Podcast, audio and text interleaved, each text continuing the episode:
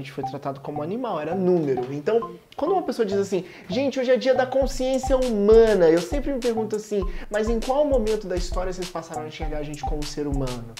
Os negros no Brasil sempre foram considerados a classe dos exploráveis, dos A gente fala da escravidão, a gente fala do escravizado, mas a gente nunca falou de quem escravizou. Alguém que está aqui assistindo já ouviu essa frase de uma avó de que o negro é preguiçoso.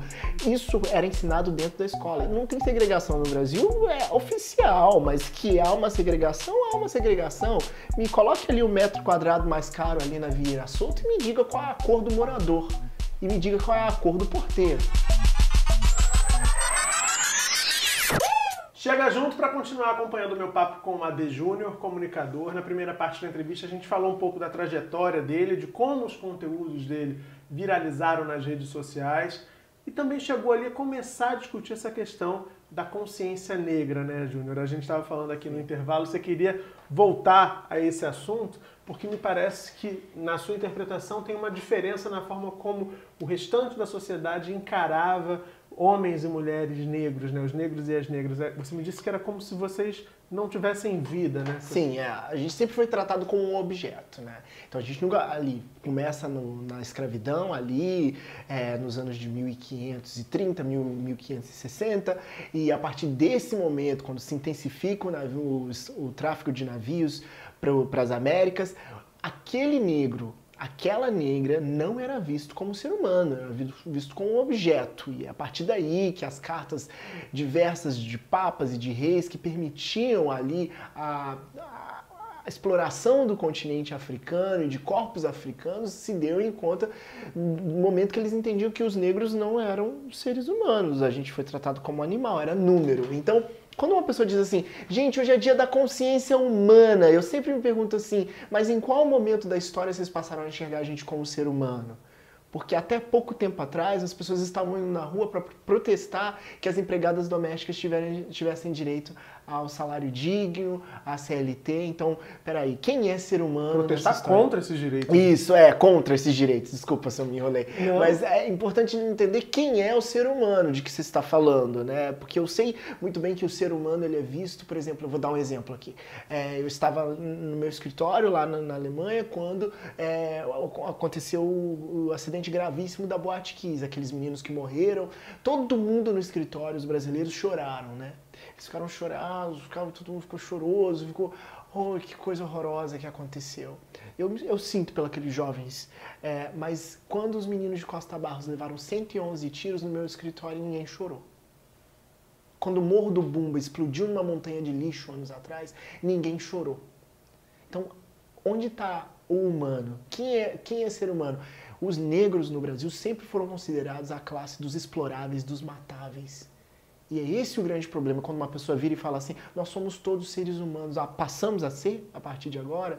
Então, é importante lembrar isso. Aí eles vêm com um vídeo do Morgan Freeman, e eu sempre falo, vídeo, já recebeu aí, é novembro, já recebeu o vídeo do Morgan Freeman? O que, que, tem nesse vídeo porque pra quem não recebeu? É, o vídeo do Morgan Freeman é ele dizendo que a gente parar de, que a gente pare de falar de racismo e que o racismo eu te vejo como ser humano, você me vejo como, você me vê como ser humano. É fácil falar isso lá de Hollywood. É né? fácil falar isso de Hollywood, numa carreira já assentada e foi rechaçado por vários, por vários grandes líderes negros americanos pela fala. Só que no Brasil sempre se acreditou muito naquilo que trouxesse a narrativa para o lado do que o branco acredita ser a realidade dos fatos. Porque é muito mais confortável você é ouvir algo que não te culpabiliza é muito, é, esse estado de coisa que a gente Imagina, a gente sempre fala da escravidão, mas a gente nunca fala. A gente fala da escravidão, a gente fala do escravizado, mas a gente nunca fala de quem escravizou. Quem é que estuprou a minha bisavó na quinta-feira, é, bateu no meu primo avô na, na sexta-feira, deu um, uma chicoteada no outro no sábado e no domingo recebeu a hóstia? A gente nunca fala desse ser. Quem são esses seres inanimados, inexistentes? Que são os racistas brasileiros. Então eu sempre parto do princípio de que a gente precisa entender quem é esse branco brasileiro que vive no lugar de privilégio e acredita que, mesmo vivendo como o descendente de espólios de uma das maiores tragédias da humanidade, ainda assim ele tem direito de, de delegar o que é ou não racismo. E isso é incrivelmente assustador. Você falou na primeira parte aqui dessa nossa conversa como tudo isso começou a te tocar muito jovem, ainda na infância. Você acabou de dizer que você trabalha, que você vive na Alemanha. É, em alguma medida, o fato de você ter se distanciado dessa nossa realidade fisicamente, né, geograficamente, isso mudou a sua forma de olhar, de encarar essas questões? Quer dizer, a partir do momento que você convive, você vive num outro país em que as relações étnico-raciais estão estabelecidas em outros parâmetros, eu imagino, Mudou a sua forma de ver o que acontece aqui no Brasil? Sim, é, fica mais claro, né? Fica mais claro para você em algumas questões. E foi muito interessante porque eu moro na cidade de Hamburgo, que é a cidade onde tem o porto de onde vem a maioria dos imigrantes alemães que vêm para o Brasil. Então, uma vez, há muitos anos, eu cheguei aí ao, ao, ao museu, é, um museu da imigração e eu comecei a ler sobre os imigrantes e como é que eles chegavam. E eu li um pedacinho do parágrafo dizendo que o governo brasileiro incentivava que esses alemães viessem para cá para colonizar o Brasil através de empresas que faziam ali a divisão de terras e davam para essas pessoas as passagens pagas. Nesse momento eu falei assim, peraí, tem uma parte da história dos brancos brasileiros que eles não estão contando pra gente. Porque parece que todo branco brasileiro que tem uma terra no interior de Minas Gerais, que eu não tenho, que todo branco que tem uma terra, essa terra ali, ela foi, ele, ele brotou ali, chegou ali e falou assim, ô oh, índio, me dá essa terra, ele deu a terra e ó, a partir de agora é meu, tenho 150 mil hectares, né, porque esse índio aqui me deu, muito obrigado, o senhor pode sair, pode se retirar, e não, mas eles não contam como é a história desse branco. E aí lá na Alemanha eu comecei a pesquisar quem são esses brancos que vieram para o Brasil, como eles vieram e como se deram aqui. E é um dos textos que eu fiz que mais viralizou no Facebook, é, que se chama Os Primeiros Cotistas primeiros cotistas é, eram brancos. Os primeiros cotistas eram brancos. Eles tiveram cota para chegar aqui através de passagens pagas pelo governo é, né, no, de segunda e terceira classe, principalmente os italianos, que são os grandes meritocráticos desse país. Se tem um grupo de meritocráticos nesse país, são os italianos. Aí você vai falar assim, mas Ade, você está, é, você está ofendendo uma classe. Não, eu estou simplesmente colocando ponto nos is, porque eles quando dizem quem é que mata, quem é que é o bandido, eles falam é o preto, é o preto, é o preto, é o preto. Só que a gente nunca racializa o branco. O branco também precisa ser racializado. O italiano é meritocrático, porque ele, ele, ele aprendeu na escola, nas primeiras escolas no século XX, que é, alfabetizaram esses filhos de imigrantes de que o negro era preguiçoso e ele estava vindo aqui para trabalhar em cima desse negro. Alguém já ouviu isso? Alguém que está aqui assistindo já ouviu essa frase de uma avó de que o negro é preguiçoso? Isso era ensinado dentro da escola e tem livros e livros que você pode ler de ciências da natureza, que era o nome dessa matéria, que mostrava exatamente como era a leitura racial que eles faziam, o letramento de que o negro era uma raça inferior. Então eu preciso entender quem é esse branco com que a gente lida, de onde ele vem. E vivendo na Alemanha que eu comecei a entender de, do lado do branco que ficou, quem são esses brancos de lá. Inclusive, quando esses brancos daqui vão para lá na Alemanha, vão para lá na Europa, eles levam susto, né? Por quê? Porque eles chegam em Paris e veem uma cidade completamente negra, eles chegam em Berlim e eles veem todas as propagandas pretas. Eles chegam na Itália. Infelizmente a Itália está passando por outro processo agora nesse momento, mas chegam na Itália e eles veem um monte de pessoas é, negras e aí eles acabam levando um susto, porque o país que eles tanto idealizaram não é aquilo, não é aquilo, né? Aquele país tão segregado, porque a gente fala que não há segregação no Brasil, a gente não há segrega... não tem segregação no Brasil, é oficial, mas que há uma segregação, há uma segregação. Me coloque ali o um metro quadrado mais caro ali na Vieira Solto e me diga qual é a cor do morador. E me diga qual é a cor do porteiro. Não existe uma segregação clara no Brasil. Você sabe que eu fui, né, tem duas semanas eu fui ver o filme do sobre a vida do Fred Mercury, né, Bohemian ah, Rhapsody, gostei do filme, enfim. E aí a gente comprou o ingresso, eu fui com a minha família, a gente comprou o ingresso no cinema VIP.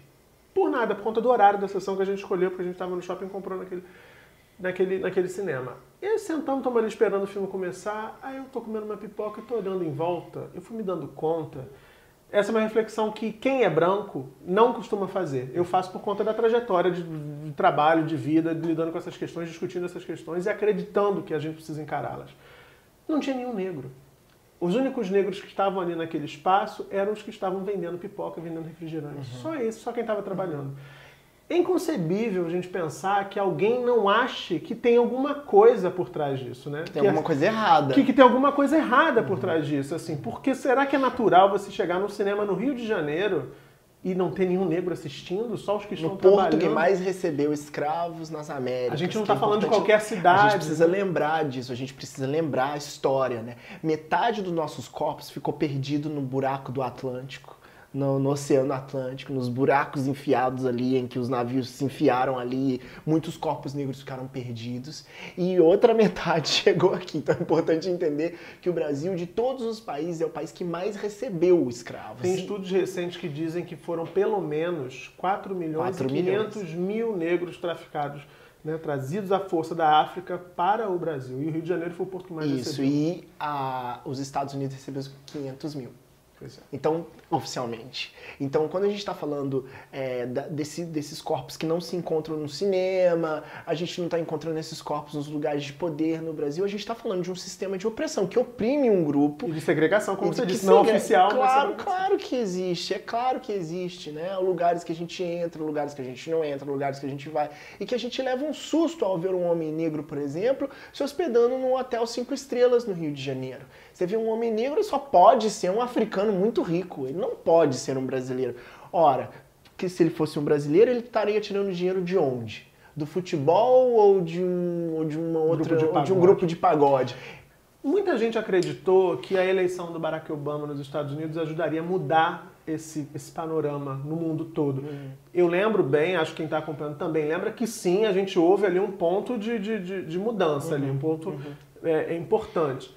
Mas agora, passado esse tempo, a gente nota que com o Trump, por exemplo, e com todo o contexto né, geopolítico internacional, que não foi suficiente, né? Que a gente parece que até deu uma avançada tímida, mas essa- esse, tem uma onda, uma maré. Mas sabe o que acontece? Todas as vezes que nós temos um avanço da civilização, um avanço civilizatório, existe um pushback. E esse pushback aconteceu, por exemplo, quando nós tivemos ali a, em, mil, em 1888, no dia 13 de maio, que a gente liberta os, os, os que restavam, que eram escravos, a gente tem ali o 15 de novembro como um, um, um backlash, né? um, gol, um golpe, basicamente, da República. Não estou defendendo a monarquia, mas estou dizendo qual foi o resultado disso. A gente tem um golpe. Isso acontece.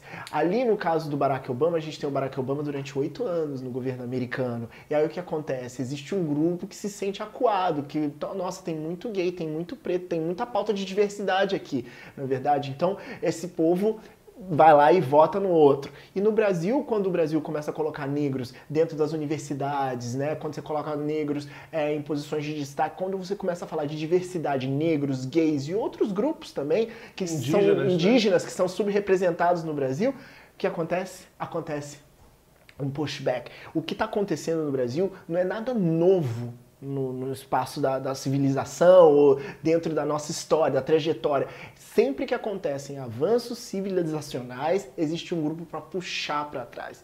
Então é basicamente isso. As pessoas falam: ah, a universidade está sendo sucateada no Brasil. É claro que ela está sendo sucateada, ela não serve somente para aquela família que mora no apoador colocar sua filha para estudar psicologia lá. Você está me entendendo? Agora a gente tem um monte de outras narrativas dentro da universidade. E aí a universidade vai ficando rateada, sucateada, mas eu morando na Alemanha sei exatamente para onde os filhos dessa classe média mentirosa estão indo. Eles estão indo para a Europa estudar de graça nas universidades alemãs e em outras universidades europeias. E isso eu vejo com meus próprios olhos. O que você que está acompanhando pode ver também com seus próprios olhos, vai poder ver mais ainda em breve, é o conteúdo que esse cara produz no acervo permanente do MASP. Conta que história é essa, né? Porque aquele vídeo que a gente mencionou já foi participar de uma exposição, foi exibido numa exposição. Isso. E agora você acabou de receber essa É, notícia nós aí. fomos convidados pela direção lá, pelos curadores, né? E para poder participar, porque o vídeo viralizou e fomos convidados a participar da exposição é, Histórias Afroatlânticas, né? E falando, celebrando 130 anos, né? Celebrando, eu digo, questionando os 130 anos. 130 anos da abolição. Da abolição, que foi esse ano. E agora eles nos convidaram a colocar, a, a doar o vídeo para o acervo permanente do MASP, né? Imortalizar o vídeo ali no museu para sempre, para a posteridade. E eu, eu, na hora que eu recebi a ligação, eu fiquei incrivelmente. Poxa, eu nunca imaginei que 2018 fosse um ano que chegasse a ponto de é, a minha mãe me deu um abraço, assim, minha mãe, minha, minha mãe é uma pessoa muito querida, ela adora abraçar, mas na hora que eu contei pra ela, ela me deu um abraço, assim, a gente foi no MASP recente, E ela me deu um abraço assim de uma coisa assim, uau, uau. uau. Sabe, o abraço da minha mãe foi um abraço totalmente diferente que eu geralmente recebo da minha mãe. Sim, ela me abraçou assim e não falou nada, sabe? E eu tô muito feliz e eu acho que é muito legal esse vídeo estar tá lá no MASP e se transformar uma parte, em parte do acervo permanente. É, eu, eu tive recentemente no Tate Museum em Londres e tem vários, vários vídeos lá no acervo permanente, né? E eu nem, nem de forma alguma pensei assim, ah, quem sabe um dia. Ah, não, já sabe aquela coisa assim? Poxa, um museu que tem a sua parte lá dos seus. E eu tô agora no MASP, né? Não tô, não tô por três meses, eu vou estar no MASP. Não só eu, mas todos nós, a nossa pauta, a nossa, a nossa trajetória, a nossa história, as histórias que os nossos pais ou as nossas as histórias que os nossos pais contam e tudo aquilo que nós aprendemos dentro de casa, que é parte de uma dor muito grande de ser parte de um país que nos detesta. O pior de tudo é que o país, o Brasil, eles nos detesta. Ele gosta da gente só em momentos específicos. Quando eu tiro a mulata do samba para sambar e depois devolvo ela para favela. Quando eu tiro o jogador preferido para jogar e depois eu devolvo ele para Europa, para bem longe daqui. Quando eu tiro a empregada para poder limpar a minha casa e eu não tenho a mínima noção de onde ela vem. Eu só queria dizer que a gente não está fazendo uma pauta de vingança no Brasil. A nossa pauta não é vingativa, a nossa pauta não. A gente não deseja dividir pretos e brancos, a gente deseja discutir as questões. Porque se a nossa pauta fosse uma pauta de vingança, não ia sobrar um branco no Brasil nas próximas 48 horas, porque a gente sabe tudo sobre a vida dos brancos. Nós sabemos onde eles moram, nós sabemos onde eles bebem, nós sabemos qual é o nome da amante do senhor fulano, nós sabemos onde a vovozinha precisa do remédio, a gente dá a comida que eles precisam comer, a gente abre a porta do condomínio onde eles moram. A gente não quer vingança. A gente quer que as pessoas entendam que nós não somos coadjuvantes nessa história, e sim os protagonistas que criaram a riqueza que permite com que esse país funcione com tanta corrupção em cima dos corpos pretos. Olha, fiquei aqui te ouvindo falar agora nesse final, fiquei pensando, como é o nome da sua mãe? Meire. Dona Meire, acho que a senhora vai concordar comigo. O abraço que a sua mãe te deu deve ter sido um abraço de um orgulho danado de ver você, de ouvir você e ver você registrado, eternizado no museu. Parabéns. Obrigado. Mais sucesso, boa sorte, boa viagem, que eu sei que você vai voltar em breve para a Alemanha. É, daqui a alguns dias. E quando voltar no Brasil, acho que você vai voltar sempre, a gente uhum. marca um outro papo. Ah, por favor. falar de coisas de avanços. Vamos falar de avanços. É, no próximo é isso, eu acho que é a próxima pauta. A próxima Lembra pauta aí, é. a gente fala assim, de apontamentos para o futuro. Isso aí, conta comigo que a gente está junto nessa luta. Então é isso, falei que vocês iam gostar do papo, né? Deixa seus likes aqui embaixo, comenta, compartilha para mais gente participar da discussão e se inscreve aqui no canal, no meu e no canal da The Junior também, Descolonizando, se ainda não tiver inscrito ou inscrita. Semana que vem, Terça e quinta tem mais Chega Junto, sete da noite. E você já sabe, aqui rola sempre um bom papo. Beijão e até lá. Tchau.